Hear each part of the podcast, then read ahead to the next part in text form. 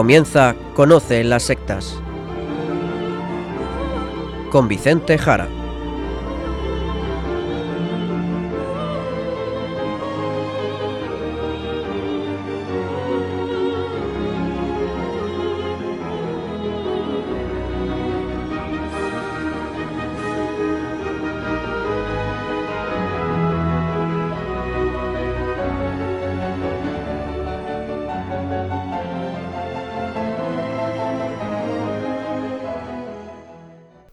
Buenas tardes, queridos amigos de Radio María. Empieza en estos instantes Conoce las sectas, el programa de sectarismo de Radio María España, dirigido y realizado por la RIES, la Red Iberoamericana de Estudio de las Sectas. Quien les habla, y como encargado por la propia RIES para su dirección, Vicente Jara. Y también con todos ustedes, Izaskun Tapia Maiza. Izaskun, ¿cómo estamos? Muy buenas tardes a todos. Pues estoy muy bien, gracias a Dios. Vamos directamente entonces a ver el sumario del programa de hoy.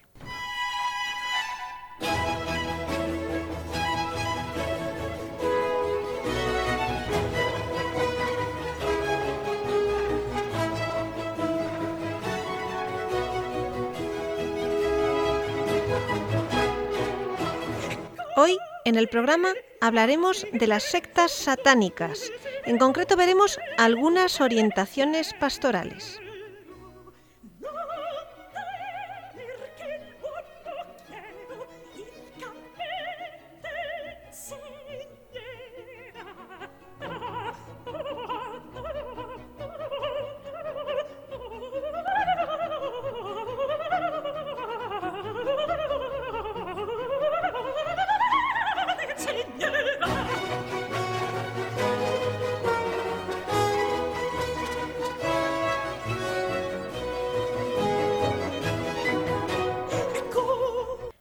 Hoy hablando de Satanás, del diablo y del satanismo. Y hoy cerraremos esta serie de programas que hemos tenido en las últimas semanas hablando un poco de qué hacer con estos grupos. Serían orientaciones pastorales.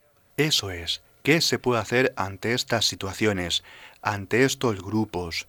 Pero un poquito lo extenderemos a tocar más temas más allá de lo puramente el grupo satánico, ¿de acuerdo?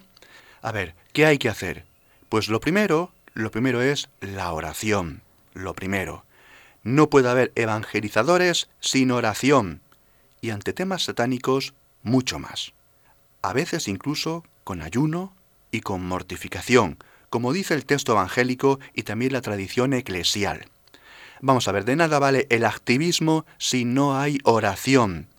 De nada vale evangelizar si no hay oración. O mejor, si no hay oración es que no hay evangelización.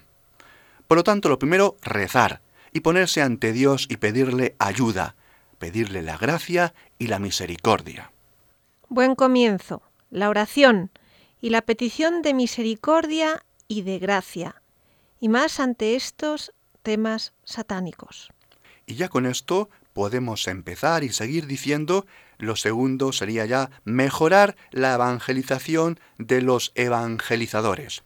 Vamos a ver, en general, en las parroquias y las iglesias, pues tenemos catequistas con muy buenas intenciones, pero en general con bastante poca formación. Gente buena, pero con ideas en muchas ocasiones pues un poquito mundanas del mundo en muchos temas cristianos hacen lo que pueden, se forman como pueden, con mucho voluntarismo, las cosas van cambiando y cada vez se hacen mejor, pero es verdad que en ciertos temas, en ciertas ocasiones, pues es necesario saber un poco mejor, un poco más de aquello que se está hablando. La catequesis, vamos a ver, la catequesis es demasiado importante para que la dé cualquiera. Hay que estar preparado, hay que preparar a los catequistas continuamente, continuamente, preparados en fe y en doctrina. Sigamos por aquí. Una correcta comprensión del mensaje de Cristo, una correcta comprensión del mensaje de Cristo y una mejor evangelización de los evangelizadores es siempre, es siempre la mejor orientación pastoral. Y ahora ya en lo que a nuestro tema compete, lo satánico, la magia, la superstición, pues nombremos simplemente como recordatorio lo que supone siempre una degeneración de lo religioso. Y aquí entran cosas como el dualismo, el politeísmo, el panteísmo, la idolatría, la magia, el ritualismo, el culto inmoral, la religiosidad negativa, el gnosticismo, el esoterismo, el sectarismo, el racionalismo o el fideísmo. Todos estos elementos se pueden encontrar y muchas veces se encuentran entre los mismos cristianos e incluso entre las personas que acuden a catequesis, chicos y jóvenes. Vamos a ver, queridos oyentes, ¿sabemos hoy en día qué hacer ante personas, y que son muchas, con mentalidades esotéricas, mágicas y supersticiosas? ¿Ante personas que siguen ciertas cosas con muchas mezclas de la nueva era? ¿Sabemos qué hacer? Hay que saber cómo evangelizar a los jóvenes de hoy. Hay que saberlo, hay que formarse. Sí, muy bien, porque hoy muchas personas incluso tienen muchas ideas mezcladas de cristianismo con todo lo de la nueva era, y no es fácil formarles, y hay que saber qué hacer. Hay que saber qué responderles. Hay que saber cómo evangelizarles, cómo llevarles a Jesucristo. Y sobre el tema del diablo, Vicente, ya más en concreto, ¿qué puedes decirnos? Vamos a ver, porque otro aspecto que hay que recalcar es la formación doctrinal correcta, correcta en el tema del demonio, a partir de las escrituras y la tradición de la Iglesia, que es justamente lo que tratamos en los dos programas pasados, primeros, sobre este tema. ¿De acuerdo? Saber explicar en profundidad todo esto del demonio, su existencia real, explicar quién es Satanás, los demonios como seres existentes y no como simples símbolos. Explicar por qué de ese estado en el cual se encuentran, de rebeldía, rebeldía ante Dios. Saber también cuál es su capacidad de actuación, su significado en la historia de salvación, así como, claro, por supuesto, la primacía, cómo no, de Jesucristo sobre Satanás y los demonios, la primacía de Jesucristo, porque vamos a ver y seamos claros, esto ya nadie hoy lo explica en catequesis, esto ya no se oye en las homilías, casi nadie, casi nadie. Vamos a ver, ¿vamos a formar cristianos sin hablarles de Satanás? Cuando ya explicamos aquí hace varias semanas la enorme cantidad de pasajes que salpican el Nuevo Testamento y la vida de Jesucristo donde aparece Satanás y los demonios? Vámonos, vámonos a un texto del Evangelio de San Lucas. San Lucas, capítulo 13, versículo 32 y siguientes. Bien, pues allí en San Lucas, en el Evangelio de San Lucas, capítulo 13, 32 y siguientes, en los versículos, encontramos que algunos fariseos, algunos fariseos, viendo la cantidad de gente que arrastraba a Jesucristo, pues van y previenen a Jesucristo de que tenga cuidado, porque Herodes quiere matarle. Y Jesús le responde lo siguiente, que es como un resumen de su actividad. Dice Jesús en el Evangelio, id y decirle a ese zorro, se refiere a Herodes, lo siguiente, mirad, mirad, arranco y expulso demonios y llevo a cabo curaciones hoy y mañana, y al tercer día se acabará conmigo. Esta es la respuesta de Jesucristo. Lo repito, id y decirles a ese zorro, se refiere a Herodes, que arranco y expulso demonios y llevo a cabo curaciones hoy y mañana, y al tercer día se acabará conmigo. Queridos amigos, es fascinante, y sitúa en los días previos a su resurrección su actividad que es expulsar demonios y curar a la gente de sus enfermedades. Es decir, en la actividad de Jesucristo es fundamental el exorcismo y la expulsión de los demonios. Aspecto distinto, pero ligado a la curación de enfermedades. Dos cosas distintas, pero unidas. No podemos entender completamente a Jesucristo si arrancamos las páginas sobre los demonios de la Biblia, en especial del Nuevo Testamento. Y por eso, queridos oyentes, es necesario formar en la catequesis, y como digo también a los catequistas y a los evangelizadores, en lo que es la demonología y el satanismo, Así de claro hay que decirlo.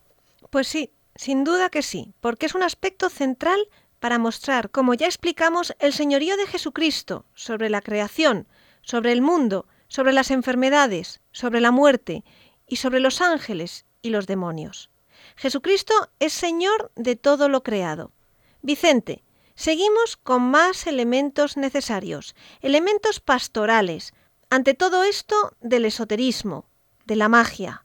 Un aspecto que hay que tratar entonces es el siguiente, y también va a sonar un poquito fuerte. Vamos a ver, lo podemos expresar diciendo que tenemos, tenemos obligación, tenemos de una vez que detener, que detener la difusión y la cooperación con la magia y con el esoterismo en los propios ámbitos de la Iglesia. Y lo explico. Hay que impedir la difusión de ideas mágicas, esotéricas, de la nueva era e incluso del satanismo, por ejemplo, en librerías religiosas, en salones parroquiales, en colegios religiosos o en centros de espiritualidad. En ocasiones, ámbitos alquilados para la difusión de todas estas ideas. La verdad es que todo esto es un poco fuerte, ¿no? Pues sí, pues sí, pero los oyentes habituales también sabrán que a veces hemos tratado estos temas. Sí, sí. Y es una vergüenza. Vamos a ver. Hoy, por ejemplo, no voy a decir nombres de librerías religiosas porque me parece, por el tema tan perverso, tan horrible, que no voy a decir nombres. Pero vamos a ver, algunas librerías religiosas están vendiendo libros juveniles que alientan a la magia negra. Son libros juveniles y están ciertamente no en la sección de libros religiosos, sino de literatura generalista, literatura juvenil. Pero es que algunos son claramente de magia y de editoriales que difunden la magia negra y el satanismo. Y esos libros, queridos religiosos y religiosas de estas librerías, sobran de los estantes. Ustedes, religiosos y religiosas, no fueron fundados para vender literatura de magia negra y satanismo para los jóvenes. ¿De acuerdo? Bien, pues no quiero seguir. Creo que es suficiente. Sí, creo que queda bastante claro, sin duda, que si no hacemos esto, no podremos lograr nada. Y seguimos con otro tema ligado a este. Vamos a ver, vamos a ver.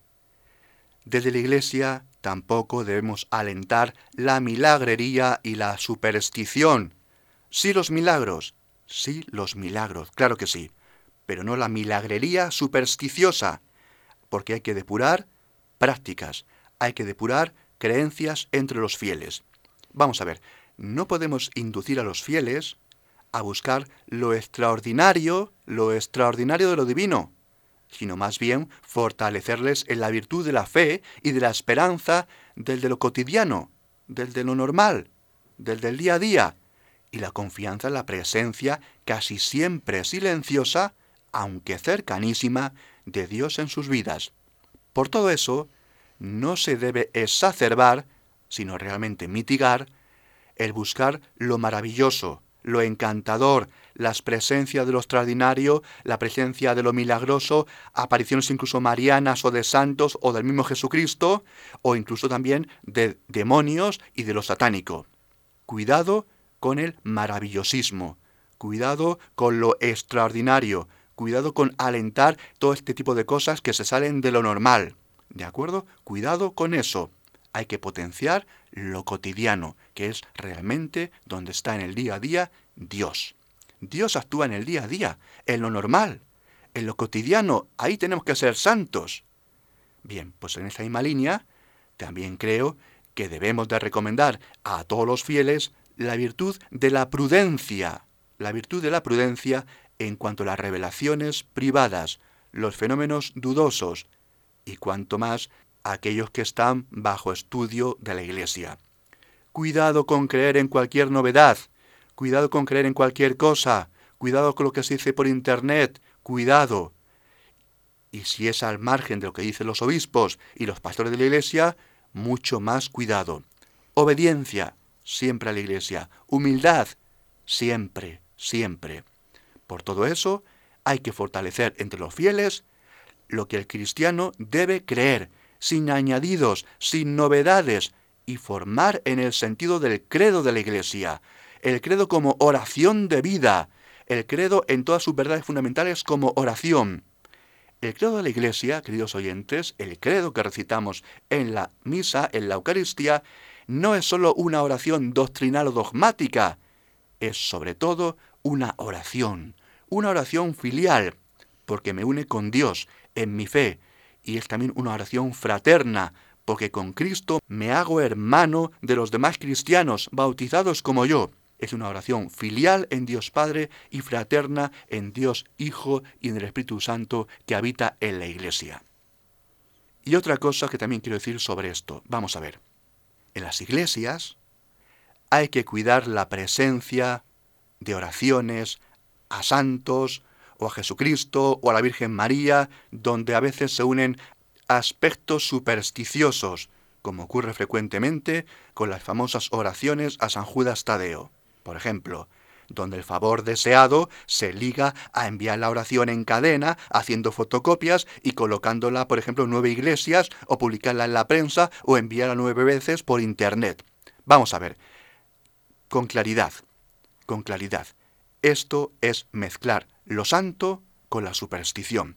Las cadenas de oración, si son nueve o son doce o son doscientas, la que sea, eso es magia, es superstición. Jesucristo nos alertó claramente que ese no es el modo de rezar.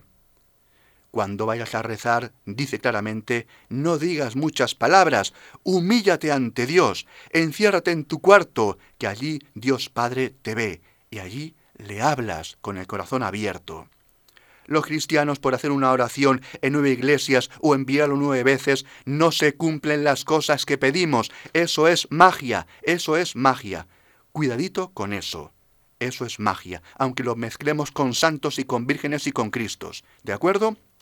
Por lo tanto, en especial a los párrocos y sacerdotes, atentos, por favor, os lo pido, a eliminar dichas oraciones de esas mesitas de entrada de las parroquias y sobre todo y también a formar a las personas que las dejan y explicarles el sentido profundo de la oración y lo que es la superstición. También hay que saber explicar esto a la gente, ¿de acuerdo? Cuidado con todo eso. Pues si te parece vamos a escuchar un poco de música para reflexionar sobre esto que, nos contabas. Hemos seleccionado una, una, canción bastante frecuente ahora en las emisoras de radio. Es una canción de Carlos Baute que se titula Vamos a la calle, que, que abre mucho los corazones a la felicidad y a la esperanza.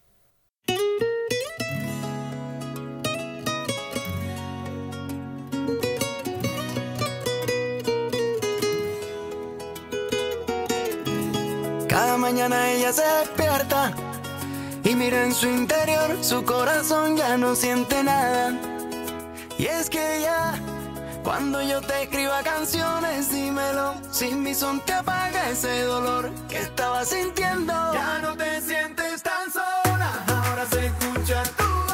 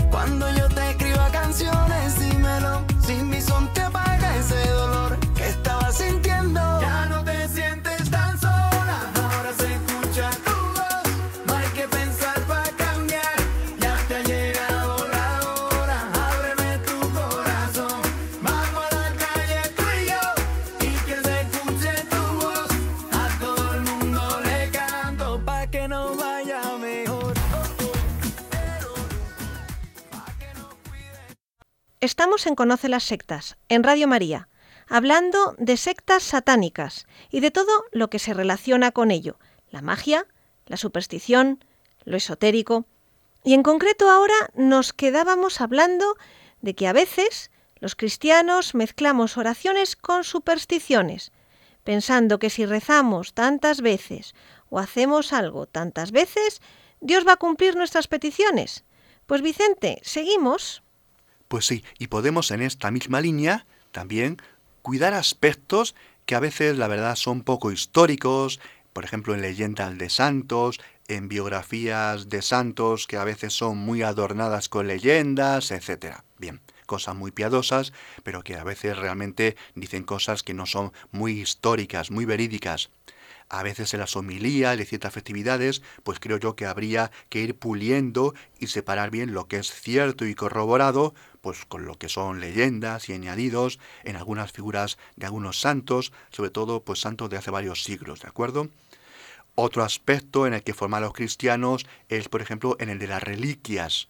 Explicarles bien hasta qué punto tal o cual reliquia puede ser o no de tal santo, qué pruebas tenemos, y no simplemente decir pues que es una reliquia verídica y real de tal santo, porque sabemos que muchas son ciertas y verdaderas, claro que sí, pero de otras pues no tenemos un fundamento histórico claro y definido de esa custodia histórica, de esa cadena de poseedores y hay que saber también qué hay de cierto y qué no hay de cierto, lo que puede ser y hasta qué punto en cada una de estas cosas. Porque un cristiano no puede creer en cualquier cosa. Y en muchos temas como estos, de los santos, de sus reliquias, de sus vidas, de sus biografías, pues obviamente es importante formar a la gente, porque los santos son fundamentales en la Iglesia, y no podemos tragarnos cualquier cosa. Y supongo que lo mismo con algunos milagros, ¿no? Eso es, efectivamente, es lo mismo. No se puede tratar a la gente ni como tonta ni como ignorante. Y en muchas ocasiones conviene explicar las cosas a los fieles, sobre todo, como digo, en fiestas señaladas, aprovechar esos momentos, incluso con alguna conferencia, con alguna homilía un poco dedicada a ese tema en momentos adecuados, la gente debe saber, cómo no, si tal cosa, tal suceso, por ejemplo, es o no milagroso, lo que la Iglesia dice y certifica, y lo que, y lo que no. Pero todo esto en relación siempre con el tema que estamos tratando, de las supersticiones. Cuidado con mezclar la religión con lo mágico. Pero si te parece ya vamos a decir algo más en concreto, Izaskun, del satanismo y de los exorcismos. De acuerdo, claro que sí. Pues empezaremos diciendo que la verdad, y así hay que decirlo también, que después de una época de bastante despreocupación, a veces de vergüenza, de complejos e, y también de desprecio, hay que decirlo, del oficio de exorcista en muchos países, también en España, pues hoy, por ejemplo, España, pues tenemos en total más o menos entre 30 y 40 exorcistas, ¿de acuerdo? Lo cual está bastante bien frente a lo que eran épocas pasadas. Vamos a ver sobre este tema. Atención, es imprescindible, es imprescindible cuidar la atención pastoral de los exorcistas y también de otros expertos ante la influencia o no de Satanás. Y he de decir, la verdad, que se está haciendo bastante bien en España en los últimos años. Dentro, como no, de las dificultades, pero creo que bastante bien. Les tengo que decir, queridos oyentes, que son, aunque ustedes a lo mejor no lo saben, son multitud, multitud las personas que acuden con supuestas o reales influencias, perturbaciones, infecciones o posesiones demoníacas. Los exorcistas tienen riadas, montones de gente a los que tienen que atender. Muchos, como digo, serán casos simplemente patológicos, pero ciertamente también hay casos de actividad demoníaca. Y es por ello por lo que consideramos necesario, necesario profundizar en la preparación teológica y científica de dichos exorcistas, junto con el hecho principalísimo de su propia humildad y de su santidad de vida, totalmente necesario, ¿de acuerdo? En el propio exorcista, santidad de vida y total humildad. Decir también, ligado a esto, que junto al exorcista también consideramos necesaria la elección de psicólogos y psicopatólogos que desde su pericia científica ayuden, ayuden al sacerdote, a la iglesia, en el discernimiento y atiendan a las personas que acuden a la iglesia buscando asistencia y consuelo, estén o no bajo influencia o posesión por el diablo. y la verdad es que no podemos quedarnos en los aspectos puramente teológicos en el estudio de la influencia satánica, que en muchos casos nos aleja de un completo análisis en otras áreas del pensamiento racional y científico, y por tanto desprestigia con razón a la misma Iglesia, debiendo por ello dejar a los expertos médicos y de otros campos de la ciencia que también aporten sus conocimientos propios, ¿de acuerdo? Un equipo interdisciplinar. Todos ellos, como grupo de expertos y especialistas, deberán distinguir y cooperar en la ayuda a las personas, así como a mejor conocer el psiquismo humano y la influencia y acción de los demonios cuando ésta se diera. Y ya como apunte en este tema, decirles, queridos oyentes, para que tengan cuidado con lo que a veces se puede oír por ahí, que la Iglesia ha de ser pionera en buscar la verdad, como así lo desea Jesucristo. Y en ello está alentada por el Espíritu Santo. Es más, la Iglesia en esto es pionera, es pionera, como muchas veces ha demostrado a lo largo de la historia. Por ejemplo, les diré el siguiente ejemplo. En fechas tan tempranas como el año 1583, en el Sínodo de Reims, en el Sínodo de Reims, podemos leer en sus actas de este sínodo que se alerta ante las falsas posesiones, llamando a la prudencia y a mantenerse juiciosos, pidiendo entonces consultar con personas expertas e instruidas, al tiempo que previene en no caer en el engaño de tratar como poseídos a personas melancólicas o lunáticas, que son los términos de esa época para designar a los enfermos mentales, de los cuales se puntualiza que más que de un exorcista precisan de un médico. El decir, que los oyentes, la Iglesia, y ya en el final del siglo XVI, incluso antes también, no se creía que cualquier persona por hacer cosas raras pues ya tenía un demonio dentro. Para nada. Sino que en fechas tan tempranas, donde la medicina neurológica no existía, donde la psicología no existía, sabía claramente distinguir entre enfermos mentales y en quizás actuaciones del demonio. Por eso, ahí hay que seguir. Ahí hay que seguir. Sacerdotes, teólogos, exorcistas, neurólogos, psicopatólogos, analizando los casos que llegan continuamente a la iglesia y así ayudar a la gente. Ayudar a la gente, tal y como dijo Jesucristo. Texto que antes hemos leído de San Lucas, ¿verdad? Id y decirle a ese zorro, a Herodes, mira, arranco y expulso demonios y llevo a cabo curaciones hoy y mañana, y al tercer día se acabará conmigo. Pues como añadido Izaskun, también sería deseable en toda la diócesis, como no, a nivel incluso también de vicarías, que la información de a quién acudir ante estos asuntos, pues fuera conocida, estuviera disponible para que todos los clérigos, regulares o seculares, así como los agentes pastorales, supieran qué hacer ante ciertos casos que, como digo, no son pocos, y esa información estuviera disponible para ayudar a tanta gente necesitada. Y con las personas que pertenecen a los grupos satánicos, ¿cómo se puede hacer? Pues sí, pues mira, como el otro día también explicamos, dijimos que hay muchos grupos, muchos tipos de satanismo. En cada caso habría que hacer, pues eso, una atención pastoral personalizada para ver qué hacer con esos diferentes perfiles de personas ligadas al satanismo, ¿de acuerdo? Bien. Eh, no obstante, se verá que hay muchas cosas que son comunes entre todos los miembros de los grupos diversos del satanismo. Está el aspecto negativo, el odio, a los demás, a la sociedad, eh, muchas veces el aspecto anticristiano, lo contrasocial, lo contracultural, la tendencia a lo sádico, eh, a la necrofilia, etcétera, etcétera, etcétera. Vamos a ver, volvemos otra vez a los sacerdotes. A ver, deciros, queridos sacerdotes, que en general vosotros no vais a tener trato pues con muchas de estas personas, pero ciertamente en algunos casos sí. Nos referimos, por ejemplo, a esos satanistas que el otro día englobábamos bajo el título de satanismo lúdico vandálico. Son aquellos que pueden entrar en una iglesia, quizás en una ermita, quizás en un santuario, en un camposanto, pues para hacer un destrozo, una profanación, ¿de acuerdo? Estas personas sí son personas que pueden, digamos, tener un contacto pues con centros de culto. Bien. En otros casos es posible que el sacerdote pues deba de atender en el sacramento de la confesión o fuera de él pues alguna persona que ha participado o incluso aún participa en algún grupo satánico, quizás de tipo psicotrópico, de la drogadicción, o quizás de tipo sexual, o que tenga problemas psicopatológicos, con un cierto ascendiente demoníaco o mágico en mayor o menor grado. Ciertamente que son casos raros, son casos raros para la mayoría de sacerdotes, pero alguno de vosotros puede tener que tratar a alguna de estas personas, ¿de acuerdo? Bien.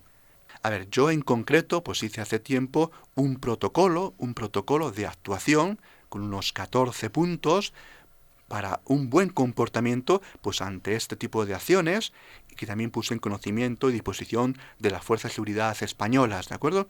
Bien, pues en dicho protocolo, que hoy no voy a, a meterme en ello, hay aspectos relativos pues al cuidado, a la protección, al tema de los accesos, el tema de cómo actuar, informes de bienes artísticos, históricos, método de seguridad, primeras actuaciones cuando se ve que ha ocurrido una profanación, cómo proceder con las diferentes personas y cómo darlo a conocer, la toma de datos diocesana e interdiocesana, bueno, pues muchas cosas, ¿de acuerdo?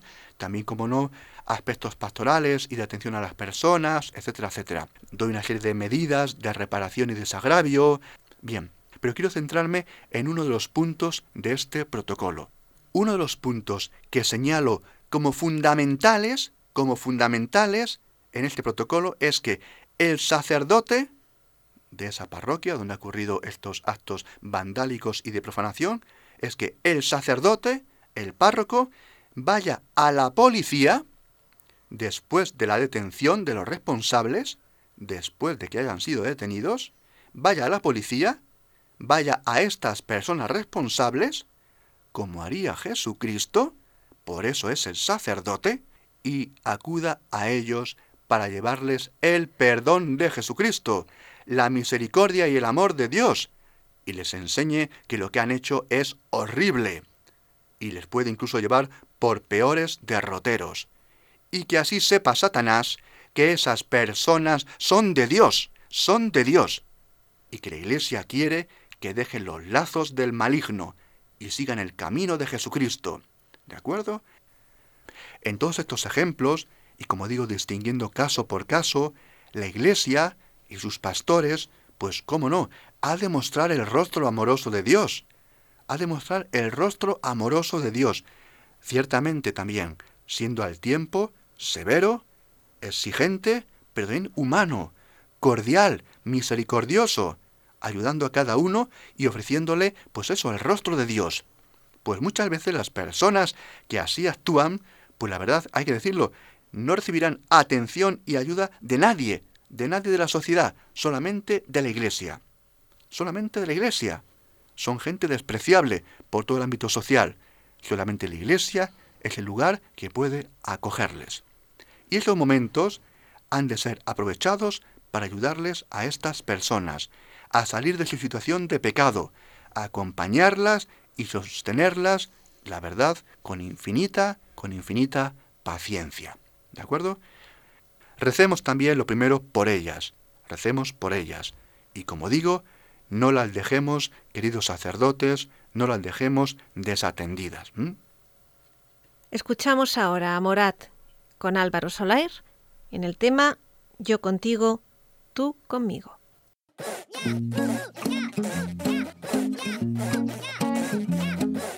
Porque, porque, porque te veo en el espejo aunque no estés. Reconozco tu voz, sé que hay algo aquí entre los dos. Siento, siento, siento que te conozco de antes de hace tiempo. Que el destino cumplió su misión. Y aunque quieran quitarme la voz, yo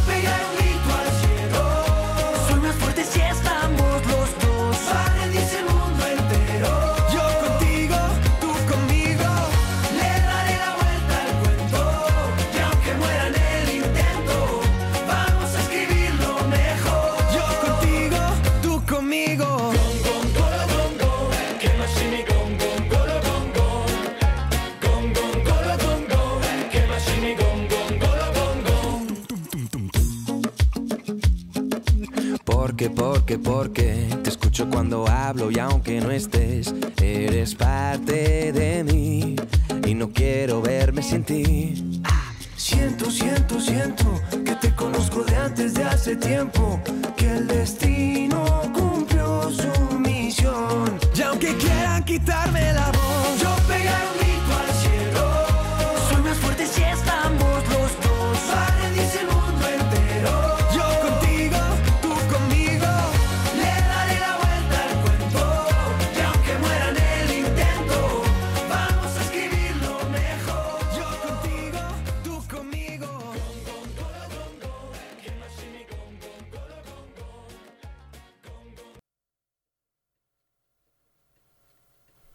Estamos en Conoce las sectas, en Radio María, hablando de sectas satánicas y cómo hacer una atención pastoral en todo este ámbito. Otra cosa que conviene decir es que no hay que caer, no hay que caer en el juego del diablo, en el juego del diablo como padre de la mentira. Y ahora me refiero a esa difusión de noticias sobre satanismo, que a veces pues llenan e inundan las redes de internet o los teléfonos móviles, o también caer en esa mentira de ver al diablo en todas las cosas malas que ocurran. Cuidado, no hagamos el juego al padre de la mentira. El diablo es engañador, y no hay mayor mentira que una verdad a medias.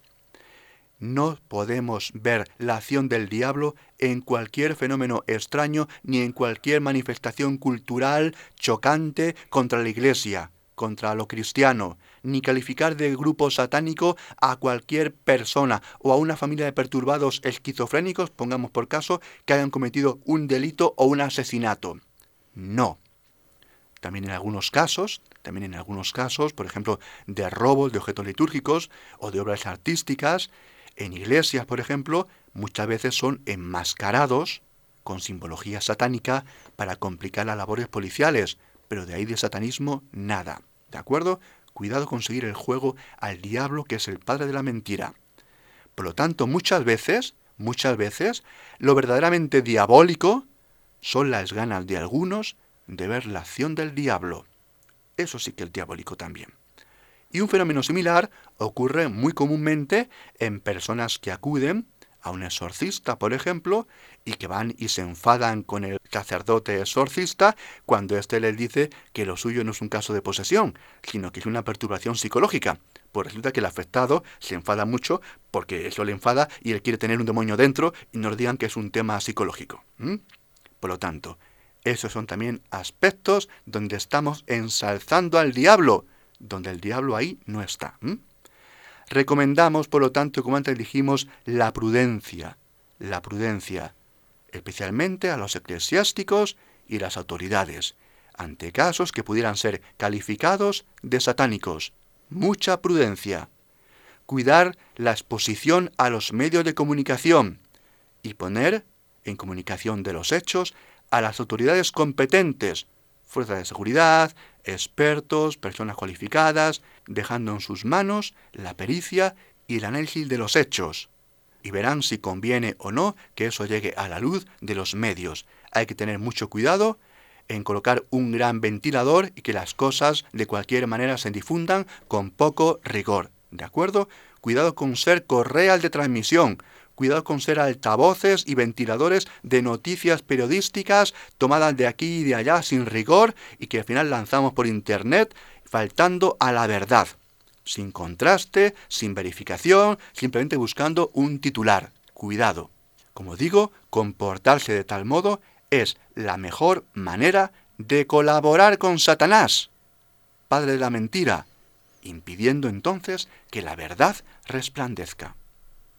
Pues la verdad es que sí, y más hoy, como dices, por internet, por email, que todo se difunde, aunque sea falso, y nos creemos cualquier cosa sin contrastarla antes. Vicente, y para ir acabando, dinos algo más.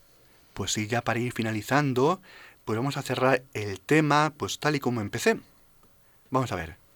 Hay que formar a los fieles en la oración, enseñarles a rezar, e incluso crear grupos explícitos de oración en las parroquias. hay que formar a los fieles en el sentido de la oración, en diferentes formas de oración, en la riqueza plural que tenemos a lo largo de los siglos en la Iglesia de diferentes formas de tratar con Dios, de tal forma que los fieles conozcan y practiquen de mejor manera y con mayor asiduidad a tratar con Dios. Y ligado a esto, y lo acabado de mencionar, formar a los fieles en el correcto uso y sentido de los sacramentos, de las indulgencias, los sacramentales, entre ellos las bendiciones, aprovechando esos momentos de petición, Padre bendígame esta cruz, Padre bendígame esta estampa, lo que sea, para dar una ligera catequesis, una ligera mención catequética, recordando el sentido profundo y penitencial, fortaleciendo el rechazo a la vida de pecado, propiciando la santidad de vida y la coherencia evangélica en aquel que solicita una bendición, para que al final la vida de la gracia y la correcta vivencia en el seguimiento de Cristo pues sea el principal motivo de acción del fiel cristiano. Y por último ya Izaskun, y ya con esto cerramos, no olvidar, atención, no olvidar, al tratar de lo satánico, no olvidar lo que Satanás quiere que olvides. ¿Qué es? Satanás lo que quiere que olvides es, sobre todo, su acción ordinaria, que al final nos vamos a cosas un poquito más raras, más extraordinarias que hemos hablado en estos programas. Cuidado, lo que Satanás más quiere es que olvides su actividad ordinaria. ¿De acuerdo? En temas relativos al diablo, no debe jamás olvidarse la actividad cotidiana de Satanás y sus demonios. Y aquí podríamos enumerar, sin ser exhaustivos, la tentación, como no, en todas sus formas, la tentación en todas sus formas, recalcando como elementos especialmente satánicos, especialmente satánicos y mentirosamente diabólicos, la dureza de corazón, la corrupción, la parcialidad en la verdad, la desesperación, la resignación fatalista y la frustración desesperanzada, el resentimiento obcecado, la confusión de dictados divinos con proyectos demasiado humanos, la justificación del pecado, el cual rebajamos y convertimos en circunstancias normales de la vida, el escándalo de los pequeños y los más frágiles, el deseo de andar por el camino amplio y no por el camino estrecho, el uso del éxito y sus procedimientos como medio para alcanzar los planes divinos, la ambición camuflada como evangelización, la vanagloria y la petulancia en el uso de los cargos y oficios en lugar del servicio humilde, la falsa humildad, la hipocresía entre palabras y obras, la exposición de nuestras bondades y méritos, la creencia de saber los mismos planes de Dios para con uno mismo y a veces para con los demás, el endiosamiento recubierto por buenas acciones, el uso violento de la religión y el fanatismo como defensa de la misma religión, el juicio y acta de condena sobre los demás citando la palabra de Dios, el engreimiento del que echa en cara la verdad como medio de alzarse sobre los demás, convirtiendo así a la misma verdad en repulsiva para los otros, alejándoles así de ella, la separación entre creación y creador, el recurso a la ideología como barniz científico para instaurar antropologías del ser humano y la familia corruptas, la dejación de las funciones familiares propias en manos del ámbito político, la ridiculización de la creencia y de la fe ante una supuesta racionalidad, la manipulación sutil de las personas por los gobernantes y poderes del mundo, el enaltecimiento de la democracia representativa como dispensadora final de la verdad, la invisibilidad del cristianismo para no destacarlo entre las demás formas sociales, el reduccionismo de Cristo como mero agente político y social, la desobediencia contumaz de algunos teólogos eclesiásticos en el propio interior de la Iglesia, la cobardía vestida de silencio tolerante y respetuoso, el desprestigio de la Iglesia y la manipulación de sus acciones por los medios de comunicación, la ridiculización de los sacerdotes, las monjas y demás eclesiásticos y en general de la misma Iglesia, como freno para el normal acercamiento de la gente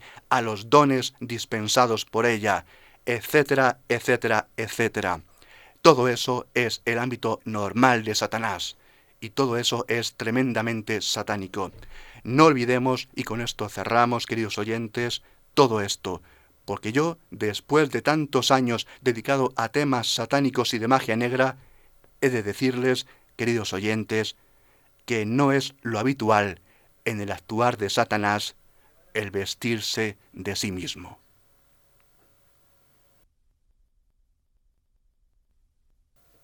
Pues vamos a escuchar Así es la vida, del grupo Efecto Pasillo. Unos que van y otros que vienen y la vida con paso firme no se detiene. Unos que van y otros que vienen. Te regalo mi camino, si no paras de quererme.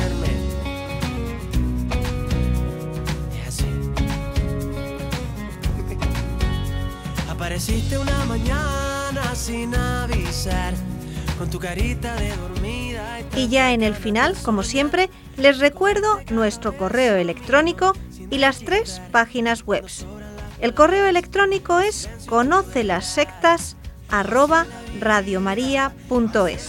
La web de la RIES, la Red Iberoamericana de Estudio de las Sectas, es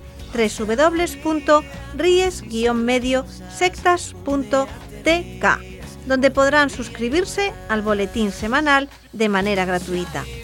La dirección del blog de las Ries es www.info-ries.blogspot.com.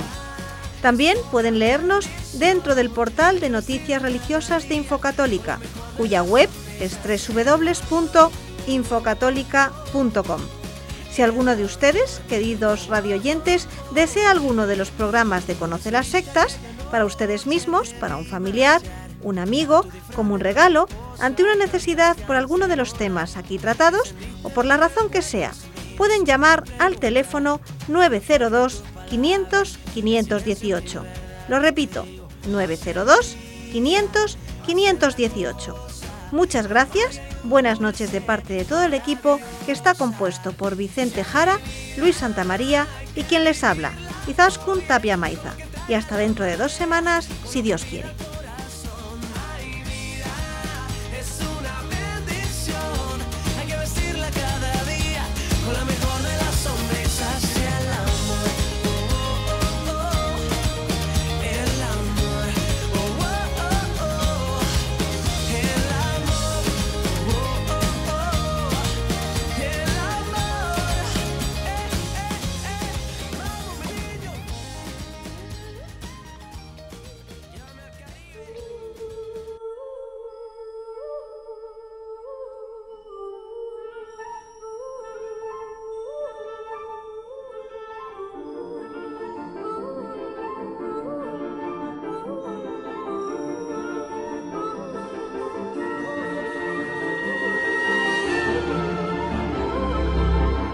Han escuchado Conoce las sectas